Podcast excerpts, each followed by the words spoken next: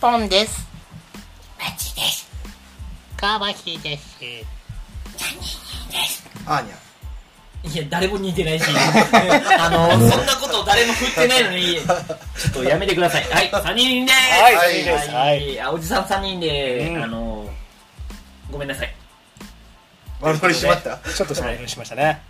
ということで、久しぶりの対面でわちゃわちゃしておりますう。ん、ははいい、はい、ということで、えっ、と、気づけば3本目です、これが。久々ですね、三本。はい。で、コボさんはどうしてもこれはやっとこうという。やっときたい。これだけはちょっと一回あの消化したいですよね。どちらでしょ前うか回話した、前回のラジオトークで話した、はいエピソード43で話したはい内容ですね。えースパイファミリーについてうんうん3人プラス観覧の1人入ラジオネーれムてヘビーリスナーさんヘビーリスナーさんに、にあの、我々3人がそうですね僕見てないのでプレゼンしながらめでようといううん。スパイファミリーについて語りましょうよはいはい。はいはい、じゃあ、コボさん全部お願いします。はいとりあえず見ました えっとね漫画と今アニメがね、はいある中で、はいみどっちも見てます皆さんいや2人とも比較的漫画派です漫画派でうんうんうんえっ、と、漫画専攻で、結果、はアニメーションも気になって見ました。松尾君はねはい。ポンちゃんはじゃあ漫画専攻でほぼ漫画アニメはじゃあ今何話やはまだそんな見てないってことですかアニメの方だはってアニメって今年始まったばっかでしょあ、そうです。はいまだよ4四本は本当六いやまだ6話7話で入学したてぐらいよねあ、そうですね。学あ校はいにははいい質問あはいでその漫画自体は何年ぐらいやってるんですか2019年から始まってる漫画で2年ぐらいは今60話ぐらいかな確か3年やってうる、ん66話とかそんぐらいでそんだからそれもそんなにまで全然うんうんうんはいで、えージャンプジャンププラスプラスでやって、まあえー、とアニメはフジテレビのアニプレックスをやっております、はい、アニプレックスというと「鬼滅の刃」とかうんまあフジテレビのアニメ担当部署だよねへえアニアニプレというと、はいなるほどまあ、ノイタイミナっていうのもあるんですけどねその痛みのがあるでしょそれもフジテレビです一緒一緒の、はい王、様ランキングでしょはいアニプレックスさんがやってるアニメでしてこれ、まあ、僕のまずあの感想から言うとはい。え、コボさんは全然漫画を読んでない。漫画も読んでアニメも見てます、はい、漫画はでもねまだね全部を読んでおらず、うん。うーん三何十いや30とか40話ぐらいなんですけど、うん。僕は最初はね漫画派だったんですよ、うん。はいうん、漫画のあの独特な間の取りがあるんですよね間の取り方というか小回りというのかな漫画特有のでも、うんあれ、そうんもそものどういうストーリーかを説明してあいあそうなんですか、はいそこはもうそうですか一からじゃいや、あの、プレゼンですああそっかそっかえー、っとねいやこれそれはちょっと松尾君の方がうまいじゃん説明は はい説明はちょっと松尾アナウンサーの役割でしょですよね MC あ MC 松尾あがーには無理。あれそこは、あれあの MC 松尾ヨルさんやってください。えー、っとですヨねヨルさんですか夜さん夜フォージャーですヨルさんお願いします。あるまあ言ったらドイツな感じですよねまあこ国とは言わないですけど西と東という国があってそうだねここの国家間の、えー対立がありほうほうほでこう西国東国というのがあって西国の人だよねほうちゃんえ東国の人でしたっけ西国の人の、えースパイをやってる「黄昏という名前、えースパイコードというのかな、ううん名前のすごい凄腕うんの人がいてその人はも目的はこう平和をはい目指してそれ統一ってこと統か一まではいかないんですけども東国がこう新統一統一じゃないのかなえっ、と何でしたっけ MC 松本さ ん東国のであでも本筋はあれですよだからそのスパイがいるんですよ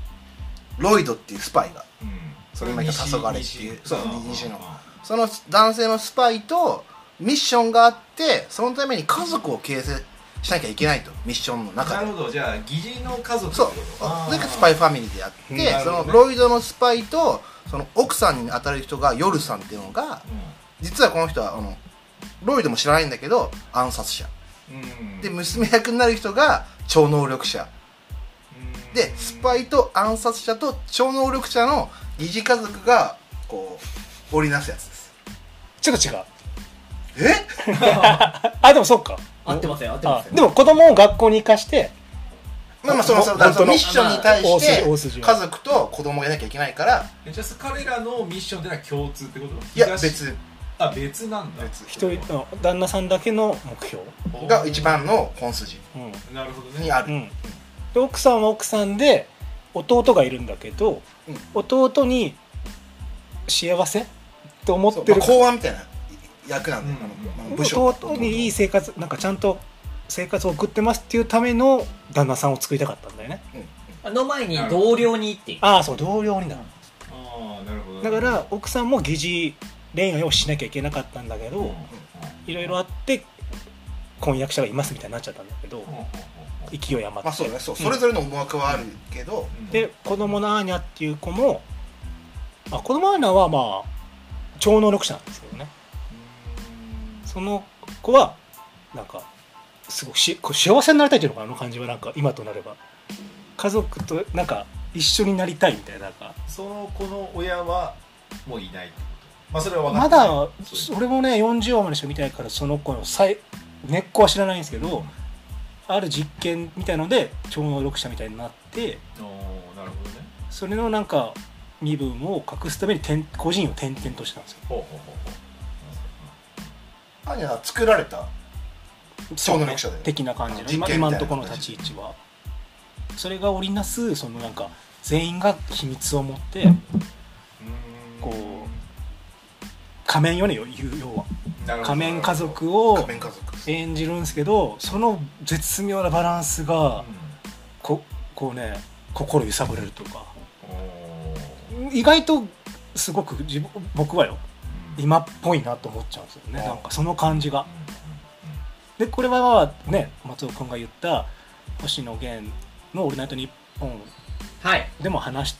うん話したんですけどそれを聞いた聞いたんですけど、ゲストであのゲスト3人がそのうん家族が来たその回高ジャー家のゲスうトんえっあとあ江口ちゃんとそういう設定としてっていうかその声優さんが来てやってるあ設定というえっとねかあのエンデ星ィング野源さんエが「ンデキィングリのキリ」っていう曲がそのエンディング曲だあっあたちでょっと早なるほどねそこに、えっと、ホージャー家の江口拓也さん、種崎敦美さん、えっと、早見沙織さんがゲストで来た。なるほどなるほどでその時も話したんですけどそのその星野源のエンディングテーマ曲「喜劇」って言ったんですけど、うんその歌詞の通りだなと本当つくづく思うっていうかうん血に勝るものって言うんですけど、うんうんうんいやうんいい歌詞ですね本当にすごいついてるなっていう多分、そのスパイファミリー見てない人からしたらう、んうん、よくわかんないけど、すごそくれ見てたらよりうんその意味が伝わるっていうな内る容ほどで。ねでまあ源さんもそのね曲の説明してましたけど、うんうんまあ、家族もそもそも血がつながってないじゃですかっていう意味,、意味らしいんですけどうーんなんかすごいねでもあれはでもありきで作ったんでしょもちろんもちろんスパイファミリーありきうんすごい言い当ててるなっていううーん今っぽいんですよとにかく僕が思うにはうんううんーでんそれは漫画として何か敵がいるってことだよね敵がいるとかそういうんじゃないえっとねミッションのなるほど言うなればミッションをクリアクリアししてていいくくみたいなで今の現状で言うとそのアーニャっていう娘役超が能力使う人すごい名門校に入って、うんある人、まあ、べある人のその対象者がいるんですよ対象者の息子がいるんですよ次男次男って呼ばれてるんですけどその子に寄りよ寄り添っその子に近づいて仲良くなって平東西統一統一とか平和にさせる阻止するみたいなっ戦争争いをていうミッションの中近づくんですけどそれプラスそのなんかねその学校のルールがあってなんか星を8つだっけなあれはうん8つ星集めるよ星を集めなきゃいけないみたいななんか優等生には、うんなんかすごい学校の優等生には星がもらえていくんですけど、うんそれも取りに行くみたいな、ちょっとそここロープレイ風にしてるよねなんかねうんなんかな漫画のストーリー上そのミッションがあるんですよ一応それを家族で家族でっていうかどっちかと旦那だけですねロイドっていう旦那だけがそれを目指してやろうとしてて夜さんっていうその殺し屋は全くそういうの知らないんでミッションをあ知らないんだうんそれで超能力者のアーニャっていう娘はあ全部を心の声読み取れるんで全部知ってるんですよ全てのそうそう超能力っていうのが心の声が聞こえるんですそうよなんだうんあーだからなるほどねこの「アーニャ」っていうのは心の声聞こえるから家族のなり形成の仕方を分かってるんですよねお互いの事情を知ってるから殺し屋のがなんでロイドと一緒にいるのかっていう理由も分面か白るいしバランスだよねそうそうそうロだお父さんはうんスパイってことを隠して家族をやってる、うお母さんは暗殺者を隠して家族をやってる、暗殺者うんでもアーニャは心の声が分かるからううん分かるんだよ2人のんなるほどねことそうそういうこだかとねらミッションを失敗するイコールアーニャは自分の今の楽しい生活が終わっちゃうと思っちゃうんだよなるほどだからなんとかあそういミうッションを成功させてあげたいし奥さんは奥さんの結構恋敵も現れてくるんですよ後々恋敵みたいな人も現れて家庭を壊そうとしてくる人がいるんですけどうんその人に対してもこう守ろうとするというか一人だけ分かるんです全てながるほどそこが絶妙なでもんかさイラストを見る限りちょっとなんかそうコメディっぽいっていうかめさっちゃコメディあもうそこの大元はコメディもう本当はか家族愛ドタバタギャグ多いよあーなんかそういう中に、まあ、本質がうこんう散りばめられてたりとかそういうことあそうなんーですよなるほどねうんでなんかスパイファミリーがうまいのまあもちろん最近の漫画家の特徴だと思うんですけどやっぱわお笑いって絶対大事じゃないですかなんか笑いを取るセンスうんうんがめちゃくちゃうまいんですよまずスパイファミリーの人の間の取り方小回りうんうんさっきもが面白いのとでこうなんやかんやわちゃわちゃっとした結果絶対ねポワーンとさせるんですよなんかその感動させる要はね感動させてくるんですよなるほどねんかはっはっはっとさせる確か絵の描き方するんですけどうんうん誰かが必ずキュンとさせるんですよねなるほどねおーそれも絶対にやってくるんですよそれがね、まあ外さないうんへーになんか疑似家族なのに確かに絆はどんどん生まれてってるよ、うんううんんみんなねあれじゃない一応思惑は違うけど、うんこの家族は続けたいって思ってるじゃん、うんまあ、ロイドはミッションだし、うん夜さんはまあその同僚とか弟にその結婚とかをうんこう自分は幸せにちゃんとやってますよって見せたいし、うんアーニャはさっき言ったみたいにこう家族ここにいないと自分の居場所がなくなっちゃうとかもあるから、でこう思惑が違うんだけど絆は深まる、うんうんうんなるほどねそうどどこが一番刺さったのちょっとねこれもまたね2箇所ぐらいありましてやあっぱ一番最初はねあの面接あはいあの学校の名門学校に入る時にう面接をするんですようんロイ・フォージャー系かうん3人がで1人すんごい嫌なやつがいてうん面接官でそいつがえぐってくるんですよ過ん去うんアーネのつ言いた言われたくない過去とかうんあのお母さんが違うから要はあーまあお母さんはもともといないんだけどねうんうん一応夜さんっていうその今の奥さんはこれしあのうん一応育,、えー、と育ての親みたいになっててママ母っていう設定なのうんあそういう設定なんだもうすでにまあ、てかその学校に登録してるのがね、うん、うでもアーニャはもともとしじ養護施設みたいなところにいた人だからんうんうんうんその分をえぐってきて前の奥さんが良かったでしょうとかって言うんですよその嫌な面接官がもうそれになるともうアーニャ答えられなくなっちゃうんで泣いちゃうんですよもうすごうんくうんうんうんピーンっつってくすらくてねでそれをねロイドさん旦那がねうんもうこれやめましょうあの何を俺は感情的になってるんだみたいなミッションだからスパイだかまらあ凄腕のうんうん感情的になることはないみたいなもうなこれはこれでいいみたいな感じで思ってるのにその怒りの表現を表すんですよはあはあはあはあでもうこの面接はなかったことにしますって言ってミッションを本当絶対しない達成しなきゃいけないんですけど感情的になっちゃった結果それがもう号泣ですそこ第一号泣ポイントだよねそこ第一号泣ポイントえそれ悪いあの嫌な人ってあれでしょあの人だよね髪の長い人ああエレガンスだねあ違うあエレガンスじゃなくて面接官の一人にそうそうそうそうそうそう分かってないじゃえん俺ちょっとその感動してないじゃんそれそしたらあそのその感動ポイントちょっとわかんないですけわかんないどそのあのあったのはわかる面接があったの、うんあそこでも結構あれだよね結構グッとくるというかえ最後どうしたのそのロイドはロイドはだから本当はもうそこで要は机をボーンって殴っちゃうんですよ蚊がいたっていう設定でねはいはい、だけどもうそれで終わったもうあミッシ受ョかンん終なわくりてだいいやみたいなことで来たってことねこんなとこそんなことを言う子供のね嫌なことを言うような投稿にはもう入る私たちが入ることもないですみたいなこと言って断ってうん面接切っちゃうんですけどミッションを捨てて捨ててどっちかというと親目線のそう対応をしたと思うんだよねそこの描きがねもグッときたんですうかきたでこれがまた不思議なのがさっきも言った僕は漫画派だったんですよは漫画の小回りが好きだったんでアニメを見た時はそんなに最初ししっくりこなくて、で漫画で泣くことはなかったんですよ、うん今まで30 40話ぐらい読んでて、漫画はあれなくあれはないですねうん漫画はね笑お漫画でも笑えるんですよ面白くて笑えるのいにだからだと思うでアニメがなぜか泣いちゃうんですよこれ不思議なもんで、あそっか漫画しか見てない今日漫画だからなるほどねアニメの分でそれあら漫画のもう内容も知ってて、うんアニメ見た時にそこで泣いちゃってへえみたいななんかね本当別物な感じなんですよね僕自分の中でへうんそのなんかそれを言わんとする意味は分かるねはいうんえまあ演出だったりまあ、それ声優さんもちょっスとテージね似たようなこと言ってるんですけど、ちょっと別物っていう原作だったとりはねへすごくねえそこで確かに俺不は思その議な感じグッとは来るけど、んあこういうふうになったんだと思うけどあ泣くまで高ぶらないよーうん、漫画は漫画じゃねんそれは一緒だった俺もた高ぶりはするけど なるほどねコボさん好き物語だいやいやめでようよみんなででえもう一個はでもう一個ねえっとね今飛んじゃったないやもういっぱいありますよねあの中でなんかあのさ次男デズモンドの次男はいもういそこでちょっとさ恋模様も入ってくるでしょ、うんうんうんうんその敵ぽわっとするよねそう敵のだから近づかなきゃいけない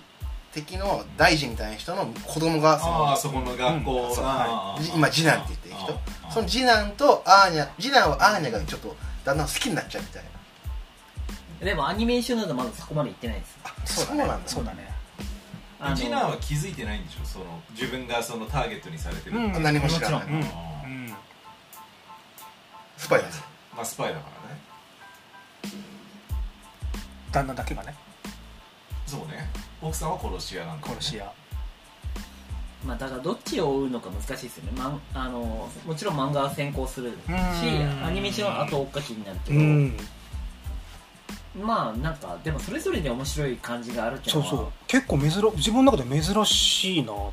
ってまあ、でも最近のアニメーションでは多いと思いますやっぱ作画の力が強いというかあーだから「鬼滅の刃」とかでもそうねでも「鬼滅」はね僕の中では結構もうアニメありきなんですよねあの作漫画はよりかもアニメの方がすごく描写が深いというかだから鬼滅がでしょうんなんかあんなにこう感情が同時進行できちゃうんだなと思っちゃってそう不ですね思議な感じでしたねまあどっち見ても面白いっていどうのっはち見ても本当に面白い理想だとは思うんですけど、うんちょちょっとアニメ見てみようかないや漫画から言ってほしいです 僕としていや見るなら漫画アニメうなんんそうそうそうそうそうそうあでそういうこ願とわくばう星野源さんのそ のラジオも聞いてほしいよねあーゲスゴートジャ会ーゴージャー家のん方まただやっからぱ見てから聞いた方がいいよね、うんそれはねあそれもちろんじゃないと意味が分かんないのでで、源さんのちゃんと喜劇も歌も聞いてほしいちゃんとそうだねはめちゃくちゃファンだねいファンです 推しですか 推し推し活してますよ、ね、あのでも人気のアニメを押すのって悔や今までやったこと悔しいんですよねなんかこあそうなの周りが言うのってやっぱねでも人気なんだやっぱり俺気全が然知らなかったすごい人気らしいよね今一なんか番を知ってるんでしょなんかアニメ業界もなんかしあのお金のかけ方がすごいのとあの海あの海外の多分アニメファンからのすごいやっぱその星野源さんの喜劇の MV 上がったらあーそれ言のってコたメねント、コメントのとこもすごい海外の人からのコメントがすごい入ったりそうなんだあえもう海外でも見れるのうんネットフリックスだあそっかそっかねそれ見れるんでまあ舞台がヨーロッパだしねうんそれでそっかもう世界公開になってるんだしで TH もの曲自体もいろんな、あのー国の言葉に合わせるようへに字幕をつけてるっていうあ字幕をつけてるのかな、うんじゃあそうか海外はだからアニメも字幕で見るってことだよねじゃないですかねだからやっぱこう日本のアニメーションがどどれだけ世界あの、うんこう世界になんか言っちゃえば韓国のあの BTS がはいはいはいみたいなノリで一緒にやっぱ日本のアニメーションがどどれだけ世界に波及してるのかっていうのが分かりやすく感じになってるのかなとは思いますね、ないや本当にあれはね泣けますよなんか泣きに行ってんじゃん泣きに行ってるね完全に泣きにそうね泣きに行ってますねでなんかそのさっきも言ったミッションみたいなのがねこまごまとあるんですよ学校内で起こる うん娘を使った言い言い方悪く言えばそれがねでも意外と我々子育てと一緒なんですよ気が つけばミッションが実はなるほどねまあ重なる部分があああるこのクラスの子と仲良くなりなさいとかというか、すごく小さなミッションよね、がうん子供たちの子供っていう社会の中のなんかちっちゃい大きい出来事みたいのをすごくうまく描いてるなと思って大人がね鑑賞してる感じにしてでその子供の情能力使えるうん人はじゃあ本当にもう子供の設定なんだ設定っていうかそのなんつうので多分本当に超能力が作るだけの子供だだっけたの子供の、そううんうんああなるほどね、でも年いったらその子はどっちかというと家族を保ちたいからうんうんうんそのお父さんのなるべく添いたいのよはいお父さんの意向にお父さんの願ったことをしたいんだけど確かにそうすごい出来損ないなのあ ー頭悪くて運動神経悪いのよあ ーなんかさっきのその何親としてみたいなのあるじゃん、うん確かに、あれ超能力使えなくても、うん子供ってあれくらい気使ってるよそうなのよ結局我々こうそう子供持った同じような年齢の願うことと全く一緒なのよああそういう実はそういうそサイれドをがあるか多も分ちゃんと描いてんだと思うの子供は多分超能力使えなくてもおお父さんとお母さんは仲良くしてほしいわけじゃんそうそうそうそうまあね、んそうだねで星とか、まあ、成績優秀だってほしいし願わく確ばかねにね確かにそうそういうサイドはあるかもうね、ん考えたこともなかったけどそうすごくだから子を持つ親はなんか親御さんからも人気あるとかって言ってたけどそういうことなんだろうなと思って心が読めるからさ、うんドリフみたいな展開のギャグとかもあるそうそうだからアーニャだけが分かってる感じにしてるからそれを読み手はそれだけは分かるか分らかるからうんうんうんうんここで行くと父がお父さんが今ミッションやってる、うんお母さんって私今行っちゃいけないからお母さんを無理やりこっちの道に行かせるとかあってあーそんなのにるほどねそっちに来ちゃったりするじゃんそあのー逃げた方の道に、はいはいはいはいそれを自分は分かったあのアーニャはあの心読めるから分かってるから、あこっちやっぱこっちとかいうやったりして、あの全員集合みたいなあヨタバタギャグとかヨタバタそうあったりしてそそうそうそうそうういうとこはギャグのあのセンスだよねうんそのズレ漫才というかそう娘は全部そのミッションを全部分かってるからこなしたいんだけどなんせ運動神経悪くて頭悪いからでお父さんはなんでこいつこんなできねえんだっていう感じなのよあーなるほどねうんパーフェクトだからねですごい感情的になるるんだけどいかんいかんミッションのためだっつってすごい我慢するんだよ毎回あーなるほど、でね、それもすごくあ子育てと一緒だなと思って、うん、なんでこいつこんなできねえーとうんうんうか、んあやっぱじゅねやっぱあるから子育ての中でそういう意味では設定的に面白いいやそうそってういうすご確かくにそれだけがもうたす多ごい方面になんかそれぞれい感情にできるような感じでもあるかもしれないね、ん男はやっぱロイド側になりやすいし、うきっと女の人は夜さんとかなのかなんうんで共通意識として子供やっうんぱりまあ家族っていう一個のテーマがあるってことね、うん別に殺し合いみたいなそういう描写はない極力ないよなるほどねじゃあ本当少年誌っていうかそういうのに沿った展開の、もうグローシーンはないよねそん全くなグいローシーンはないですけど戦闘シーンみたいなそまあの夜さんのそのまあね一瞬の殺し屋っていうところを生かすためのそういうとこはあるしロイドが本職はスパイですっていうのを分からせるためのもう一回の描写はあるしうんっていうのもありますそかうねねだから僕の印象ですけどお互いのそういう肩書きをこうもう一回おさらいする場面は多いような気がしますうんそうですね対決しても俺が知ってる限り今テニスだよねあーテニスで対決するとか全員強いからねしこの後そのファミリーの中にボンドっていう犬が参加するんですけどああまたまたあれもいいねまたそこでの含みで改めての一家ってなるううんっていうのもあるからですですボンドも能力あるよね超能力同じね同じ能力え心読める心読めるだけど喋れないかあらあそう伝えにくいのよ犬が犬犬を、うんデカめの犬だよねいいよねまたあれもまあねねネタバレごめんなさいですそうだねほうほうほうそれだからそこに固める脇の配置もいいよねその弟の配置ユーリイルヨルさんの弟の配置、ね、ロイドさんの同じスパイ仲間の女性の配置とかし局員そこの局長絡め方もだからあとやっぱそのアニメーションで言うと声優陣がしこたまあの贅沢なんですよへうえんあの分かりやすく言うとそのスパイ側の、えっと、局長のところが大塚明夫さんって、まあねのもう一番のねベテランだもんあねのメタルギアのスネークの声をやってうんおうはうんいはい大ベテラン待たせたのあの、はいはいはいはいあんまりあのヘビーリスナーさんに響いてなかったんですけどもいや全然俺わかんない声優とかは全然わかんないもんなもう声優一家っす大塚明夫さんお父さんもあそうスネークなんで そうなの二代二代目なんで息子が確かえ大塚明夫さん2代目なのあじゃおとスネークじゃなくてお父さんも声優なんだよああそういう意味でうんす、うんうん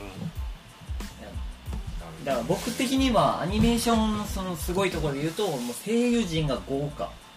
っていうところはありますね、そこの楽しみがすなるほどうん声優でアニメを見たことがないからまいずやアニメって声優でめで るんだよそうな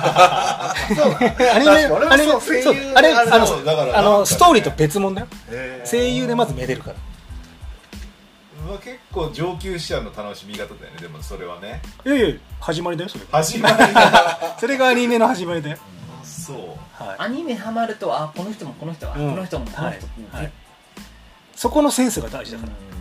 ら、アニメ配給会社のああここにこの声優当ててるっあていうああーそうプロデューサーいのう人とそかういうやり方かっていうねああってなっちゃうそうなんだダメなダメなダメなや置きつ方はだとはだからそっち側の楽しみもあるっていうのはアニメーションなのかなっい、うていうところ、ん、そうねそれ一つの醍醐味だよね作画のまた違ううん風景が見れるっていうのもあるんですけど声優さんが声を乗せることによってまたあー見え方が変わるっていうのは、うんそうだから「新エヴァンゲリオン」の話になっちゃいますけどうんその神木隆之介を入れたっていうのは結構問題が起こったんですよねそこに対しうてーんそうなんだもう声優が全員主役級だもんねエヴァの声いやとてつ優ももないうとてつもない全員主役なんだけどなんであそこで最後神木隆之介なのかっていうのでちょっと問題が起きたっていううんアニメその声優好きのファンからすればミスキャストってことでしょうーんミスそうねそういうことになるでもね彼も結構いろんなまあのやってそうじゃん、ねまあ声優だから初めがー棒ですからねねえ畑なんだけどでもあの時の豪華な人がいたからまあおね現にそのえ尾形さん新次役も、もう露骨に不満を表して 本人がやっぱそこは何声優っていうのは聖域なんだそこのだから俳優とかが来てやるっていうのは邪道ってことなのそこのなんか今そこがもともとは正規だよね正規だったけど俳優さ声優さんも今すごくいろんな多岐にわたり活まあ躍してる逆にかねら、タレントみちたょいなっと今そこがすごいちょうど過渡期な時期なのかなって俺は思って思いてますもんねだしまあ結局言ってるのも外野だと思うんでうーんだから声優ねただどうしても絶対タレントいわゆる芸能人と声優って多分ヒエラルキーがあると思ってて、まあ、知名度の差はどうしても出そますうねん、そこを声優さんが今壊しにいってるのかもなとも思うというかそれはそれでいいことなのかもしれないけど、なるほどうねんちょっと脱線しましたけどまあ、この話をは多分終わりない終わりないねなとりあえずスパイファミリーがうん俺あの人好きだよあのもじゃもじゃの人ああもじゃをねロイドのさうん工作員ねあ交差点あはいはい、武器とかはくれるう人んあの人好いやでも本当面白いですちょっと見てみますぜひぜひ次まできえしかもスポーティファイで番組やってんだよスポーティファイあそうだよポッドキャスねト番組その紅茶系の人あなんかあ人そたうそちうでやってますやってますラジオは大体ラジオあのラジオじゃないアニメーションには大体そのアニメーションのラジオは付き物なんですへーそうなのやっぱ最近声の仕事だからへーなのか大体あの主要なアニメだとその誰か主役の人が立ってそこにゲストのその他へのえ出演者が出るっていうのは、最近の主流ミうーんはいうん大体あるもんだと思ってますックスカルチャーうなんだんしだからそれをもう後日談とかその知らない裏側の話とかあそっかそういうのも言っちゃっていいんだねしなんだろうそこでしかないコミュニケーションとかもあったんですがそれはそれですごく面白いっていう、パーソナリティは江口拓也ってなってるからそのロイドだよねそうそうロイド役の江口拓也さんがえー主としてやってますねだからそこに他のゲストで出てる声優さんうんうんうんが出たりはもうそれを割と定番っちゃ定番そうなんだもう声優好きな人はやっぱ追っかけるよねそこね追っかけるよ、ね追っかけるよ聞きたいでしょなんで小声なのだからやなんばっか結す構やばすやばすその中でも「デュララ」っていうあのアニメーションがあるんですけ どデュララデュラララデュラララでそこのあのラジデュララジっていうのがあるんですけど、はいそれとかはもう割とこうラジオっぽいそのそれこそ花澤香菜さんとえーっともう一人えー名前をどうしたりしちゃったんですけどそこの二人の掛け合いでそこイチャイチャ劇みたいなのもあったりとか本当にラジオっぽいへのーがあるんですよ何ですとあ面白いねその花澤香菜さんがまあアニメーション好きだと大体誰でもが分かるザさんですけどはいがあの推しに弱いから、うんせ迫られると照れちゃって可愛いみたいな のがもうど定番になっててそうなのはいだからそういうのを僕はあのデュダラ好きだったんで聞いてたらそういうふええうなのをデュラララはそういうアニメがあるってこアとニメーションですあーそれのそのスピンオフみたいなのでスピンオフラジオがあねラってジオからだねだからそういうのも割とてあのアニメーションの業界では割と定番じゃ定あ番そうなんだ、なね、感じだと思ううんまあ確かにそうそうだよねそもそも声の仕事なんだからラジオをやるべきだもんねううんんしやっぱね耳障りがいいいや本当もうそこにだからアニメとかも乗っかってくるからあそうそうね裏話とか、ああいう時どうとかっていう裏話が聞こえるのがやっでもさぱああいうさちょっとなんつうのドメジャーまあ俺にとってはドメジャーじゃないそういうアニメとかってさまあ野沢雅子とかああいうのは出ないわけじうんゃんあれは何なのその野沢雅子の立ち位置ってじゃあなどういうもうあれは別物なのわかんないでもなんかあの世代の人がやってくれるなら聞くけどね神谷明野沢雅子ととかやかるんださっでたらもねさそれって山口勝平とかねなんか縛りがあんのかうえーん時代時代ミックだスカルチャーねかも違いじゃないなあまりにも多分僕っぽくなりすぎちゃうみたいなそういうことなのダウンタウントンネルズじゃないやっあぱあだから若手かってことりわそういうやかそうだからなんか連動性がしづらいんだろうね上すぎちゃってうーんやっぱりいわゆる言ったらバナナマンとかさオードリーとかぐらいからサ絡ンんドでイくッるチマンとかってこ う一個の子が立つしまあね連動もすごいいっぱいあるじゃんいろんな番なんかまあね佐久間さんしっかりとかなんかあっこまで行っちゃうとなんか連動しづらいんだろうねうんうん確かいに立ちすぎちゃってなんかうんうんうダウンタウントンネルズは絡まないから船川節が出たぐらいだもんねうん確かにうん野沢雅子となんか合わなそうだよね他の人ねんそうだよねなまんかた文化が違うのかもしれないねその人たち文とそうねあとななんか俺がその声優さんが好きなとこの一つもあって一個の作品で売れた人ってそんいあんま好きじゃないのうーんさっきも言ったそのアニメに対しては声優を置くって時のそのセンスが好きでうんだから出る人もちゃんとそこに出てるというかあアニメ愛があって出てるのよね声優さんもわかりねますわかりますね言ってることあのが精神繊維持ってうんだから結構深いとこまで行ったねアニメ行ってるよね声優さんも潜ってるよちゃん潜っとてる潜ってる声優さんもすごく多分自分の立ち位置と声優愛を選んで役を選んでるなっていうのが伝わってくるというかあーそのディスコグラフィー見るとなるほどねあーえなんかさあーあーあの映画だとさ黒沢組とかさたけし北野武組みたいなのあるじゃん、あまあ、常連俳優あそういうのもあるのあいやそれはいないと思うよだからそこをばらけさせてるのかいややっぱ強いとこは強いないるんだよありますありますあのこだから大塚明夫さんとかさっき出たりとあかはやっぱ強いとこ強いでとかあのー亡くなっちゃったんで藤原圭介さんってあのはいしんちゃんのお父さんああーうん人とかもやっぱり各所各所で出てるしっていうだからあのもちろん俳優さんと変わんないんですけどやっぱそこがなくなった時の寂しさは多分変わんないです、だからそういう政治的な話じゃないですけど、 やっんぱり強いとこは強いっていうのは変わんないそうでのかなあーでもそうね俺その声優作品のその声優を見るのが本当好きでそれを見ていくのが確かにそういう意味だと3つぐらいに分かれててえっと言ったらこうジャンプ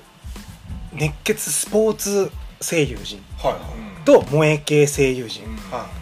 と、まあ、ゲームもあるねゲーム原作の声優陣みたいなのは確かになんとなく分かれる気はいする墨焼きがちょっとちょあっると若干あ感るじ配置がへーやっぱり配球手にっぷり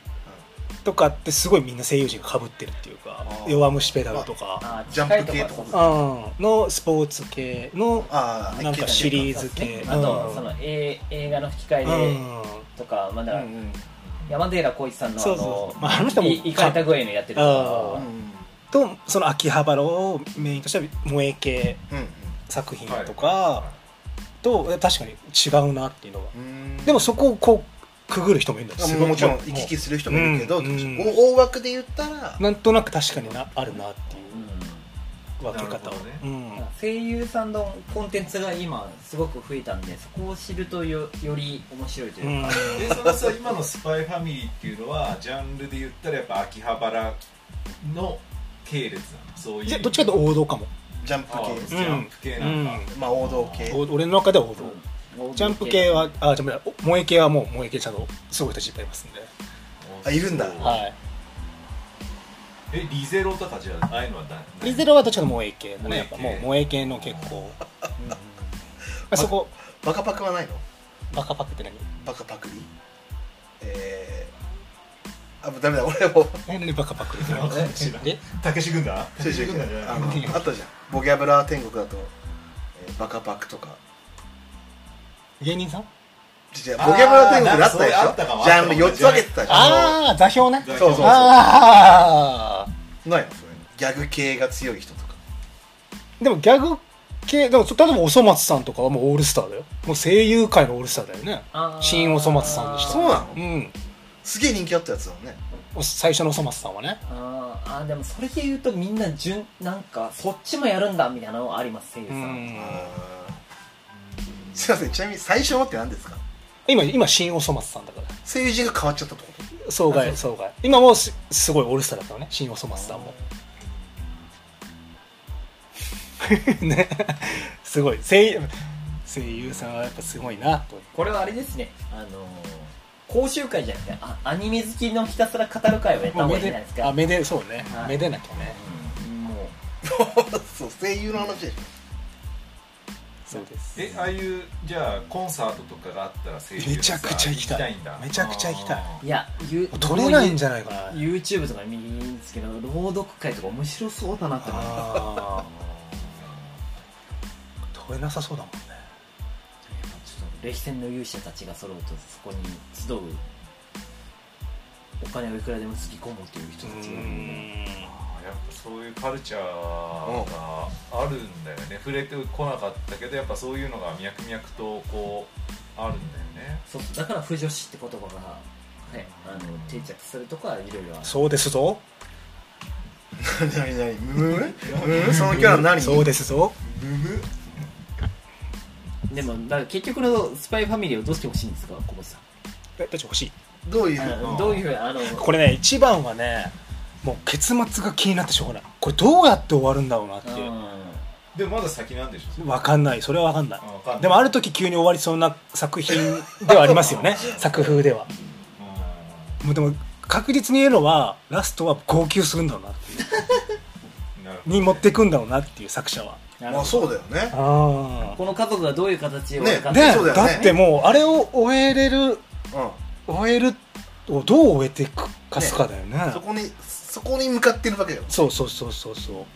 解散なのかそこはゴールデンカムイとは違うんだろうなっていういやじゃあ小堀さんの予想で締めましょう予想はいどう終わってほしい僕はもうあの家族は一つの家族になってほしいですフォーエバーフォーエバーで、うんあのなんつうんだろうなある日突然アーニャが能力を失って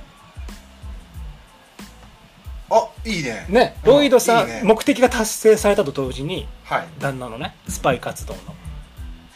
なんか急にアーニャがなんか能力を失いなんか結果おおおそのまま普通にこう暮らしていくというかうん終わる家族は続くってこと続くという感じで最後3人が手をつないである夕日に向かって歩いてるシーンで覚えてほしいです 昭和有名かな昭和だけ ど